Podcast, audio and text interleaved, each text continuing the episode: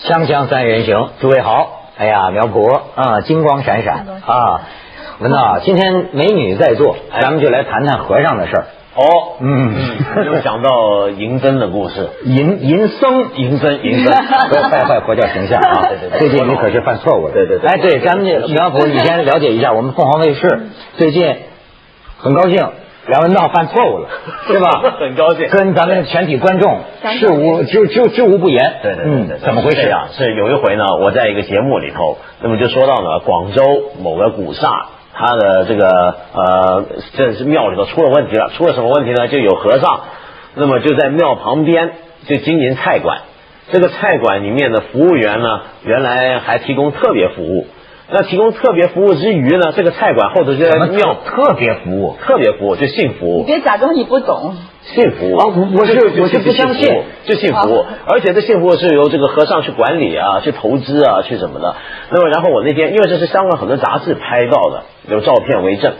那么上去采访了。那么后来呢，我就报了这件事儿，报了这件事儿就收到投诉，就中国佛教协会说我这是诽谤中国佛教如何如何。那么但是这事儿后来也没下文，因为我觉得我主要就是爆料嘛，我爆这个料也是依据香港的媒体采访得来，而且也不是一家，是几家都做过这样的一个采访。嗯，但是这个我们佛教界还是对你发出了抗议，哎是吧？对对对对不是反省反省 我也这事儿很难忍辱啊，啊不能对对因为对这考虑到佛教的形象问题对，。它这但这这只是一个呃特别案例是吧？那么我们要肯定中国广大的佛教界啊，还是很很很正派的啊，还是很清规的，嗯你是总吧？啊用政治语言来说起佛佛教的事儿 对对对哎，苗博，你信什么吗？哎，你们这个娱乐圈，我觉得很多人信什么和尚，信你信啊？我，我信。怎么个信法我今天穿的，怎么这么你说这就有哦关系吗？有关系，哦开了光了，不是你觉得啊金色。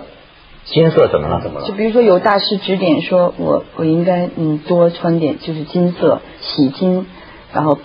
碧红，这都是嗯这大师说的，对这对大师还琢磨那个什么金木水火土五行吗？呃对对对，佛教然的后呃对佛教的，哦然后嗯你你干嘛这么害 怕？这又不是法院，是啊没事儿没事儿不没事是，儿我是觉得我我不我我很堕落，就是我没有很堕落 对对。对，嗯我们都很堕落，在上帝面前咱们都是罪人，是吧？哎，我没有去忏悔我的不好，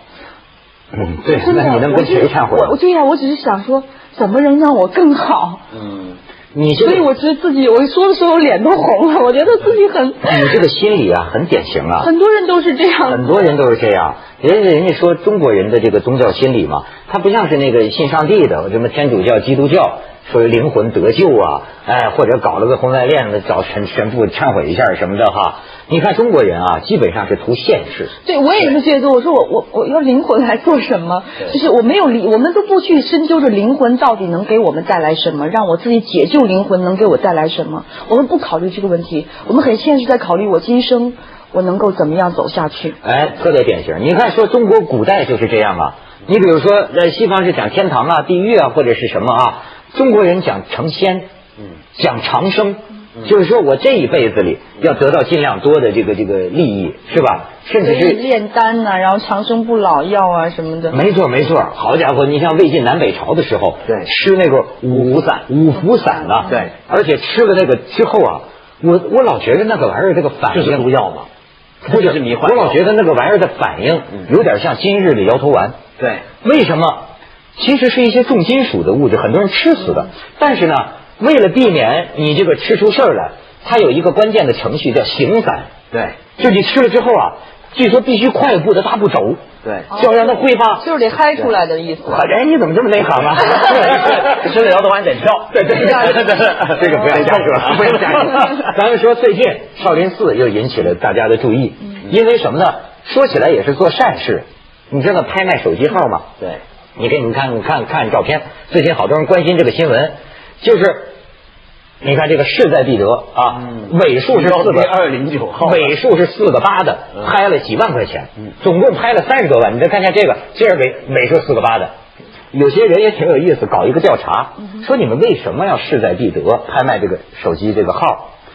百分之五十四，就最主要的理由是什么呢？少林寺的高僧开光，开光。哦，这就不一样了。你看这个光跟金钱之光，它是不是有了一种关系了？嗯，对，对当然他是做善事，咱们先肯定这个哈。但是就是说，很多人图的是高僧一开光，他就值钱了。对但这事儿啊，我觉得到最后啊，我说点不大吉利的话啊，嗯嗯就说你这个号码开了光之后啊，会惹事儿的。怎么？ 现在这个手机号全国都知道，全国人都知道了这刚刚我看的手机号，所有媒体都报，你难免就有一些喜欢生事儿的人，哎，我就老打这个电话， 你看他这个手机多忙啊，那么肯定一天到晚就接电话，哎呀，你这个傻子怎么样，怎 么怎么样？对嗯变形做广告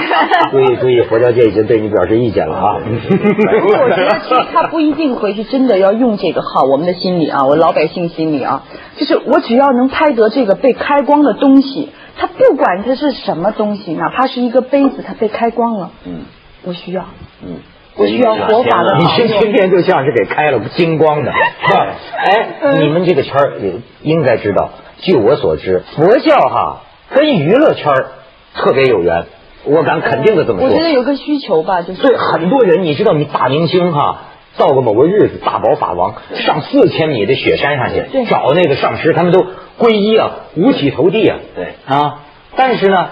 毕竟我不是败坏佛教的形象，事实就是事实啊。我听一个女歌星也讲过她的困惑，她说她皈依西南那边的一个上师，嗯是吧？皈依皈依，后来就发现呢，这个上师啊，老跟他谈性话题。我说怎么跟我似的呢？我们谈性话题，这倒是到最终提出了性的要求要求。啊，你当然怎么解释都行哈，这女歌星真是特别的信，她就说听说过这玩意儿有那个男女双修的，没准儿呢是能增进我的这个修为。她跟我商量，你说我到底怎么办呢？你你跟他说不如先跟我修一修， 问题在于我觉得这个没问题的，就是我就这还没问题我跟你说，文道，我典型的中国人，就他刚才说的这种宗教心理，就是宁可信其有，不可信其无。对对对你比如说，当这个女歌星，按说照一个无神论者来说，这么明白的一个道德选择，我不敢劝说她。你发现没有？我说起来是个不不是个迷信，是说但是我不敢劝她，我怕会不会人家真有什么神通啊？那我让人家我是有这样的心理的，就是比如刚才我在说那番话的时候，我都觉得自 己在畏惧， 对对对对对不可知的东西对有种畏惧。这是我们的心理，就是我们老百姓的心理。我但们你就是这么说的时候啊，这就是迷信。你刚说迷信，什么叫迷信？就你因不为知很道你难信把什么这个东西给划分的很清楚，为什你明白么吗？不会的。你这么说，正正证明了什么？证明了你们两个不知道自己要信的是什么。你作为一个信徒，首先要做的不是信那个指引你的人说的话，而是要自己去想他说的是什么东西，你要去研究。一个佛教徒理所当然要研究佛法，理所当然要读佛典，理所当然要知道这个教义是什么。就我是我天的主心教里徒还基不督是教徒我的一样心里还不是信跟不信，我的心里是中国人传统的处世哲学，就是甭得罪 他，这个根本没研究呃，谁知道他是真的研究你信的东西哎，我到一个地方去旅游，你说这个老百姓心里都拿和尚开玩笑。跟那个给我摇那个竹板的那个不是呃不是竹板竹耙的那竹排的那导游，那边摇会说，哎，那儿有一个庙，我问他，我说那庙里有和尚吗？他说有，我们这儿的和尚啊，白天念经书啊，晚上写情书。啊。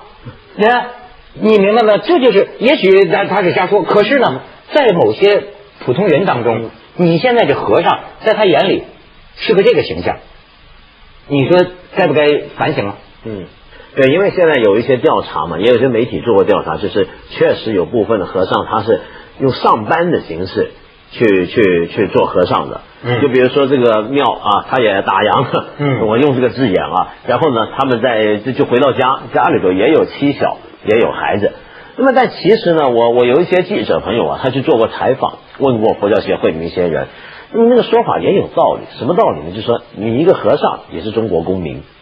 中国公民有没有结婚的权利呢？有啊，就所好有像日本和尚就啊能就所有人结，婚，所以问题就在于你这个宗现在教的佛学院的人就都是有有有妻子的，对啊，嗯，所以你这个你这个就是你这个宗教组织本职业身，这个宗教组织本身你的教规严不严格的问题，适不适应时代的问题。假如啊，我们只是假如，假如今天中国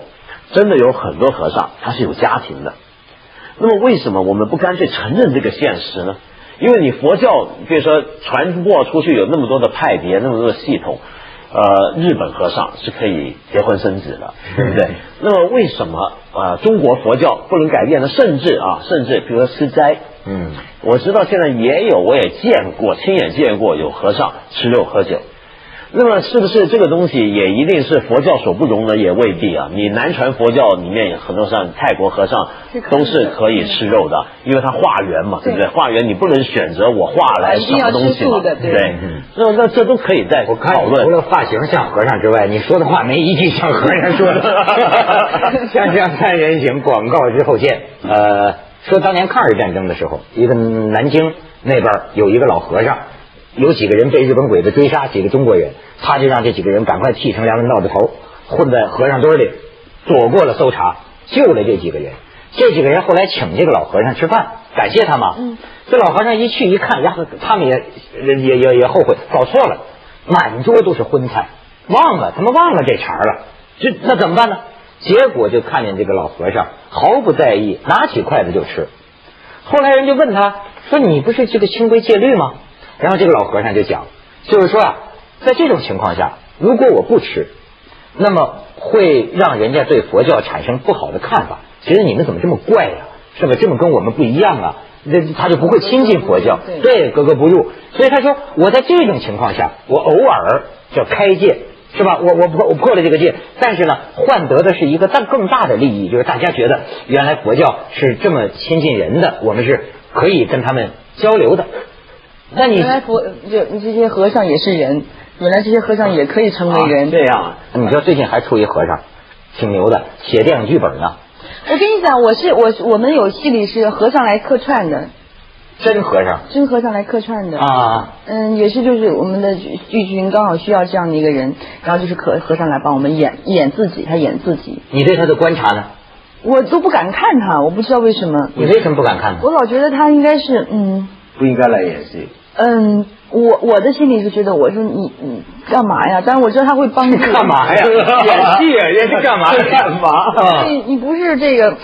就我心里很不舒服。你觉得和尚来干这种世俗的工作，让你觉得不太舒适？对，这就是很多人对少林方丈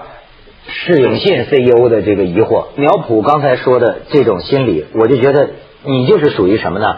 你认为我们普通凡夫俗子活在世界上，应该有所依靠，对或者说有一个信仰的需要。而过去呢，我们恍恍惚惚觉得高僧啊、寺庙啊，那应该是呃最终的一块净土，那是当不是这然，我样就？觉得应该是一个像仙境一样的，因为永远是在有有闲云野鹤那种感觉的那种那种风景出现的。然后突然他突然出现在我的面前，然后在大街上打着手机出现在我的面前的时候，是我很不适应的。他怎么可以走在马路 上？ 可以就是对拿手机也没问题啊不是，就是突然我是有一次见到一个就是高僧，也算是穿的很很干净、很华丽的一个高僧，就是让我接受不了。我觉得他们应该永远是在远处的，在山上。那要做宝马的高僧呢？你接那受我就不了。更接受不了了。你看，其实我们反正不管你怎么说，我们不太舒适。好比说，我再给你举个例子，那是在南京大学校园里的大学生啊，这个就是一个和尚，他你知道特别有意思，像他的就我刚才说他写电影剧本的，嗯，他呢当年出家是因为家里太穷了，然后呢三个兄弟兄弟三人是吧，三个人都是光棍儿，然后呢他妈就说娶不着媳妇儿嘛。他妈就说：“与其三个三个和尚，你还不如直接到庙里当和尚得了。”他要去庙里，然后师傅就问他说：“你为什么要出家呀？”他说：“老婆，他说我先求生存，再图发展。” 然后这师傅说：“好，够坦诚，够坦诚，给你一个法名叫传真，传拜子记，传真记，法名叫传真。”好，传真传传真现在名片儿一大堆头衔儿啊啊真，的然后传真写电影剧本，传真上大学，传真现在还要考公务员儿，要考宗教局的副局长，考公务员儿。然后那个记者啊去找他，他有三个手机，三个手机都找不着他，打不通。太忙了。啊！你找到他的时候，他有两千个俗家弟子啊，据说邓建国也是其 中一个，你知道吗？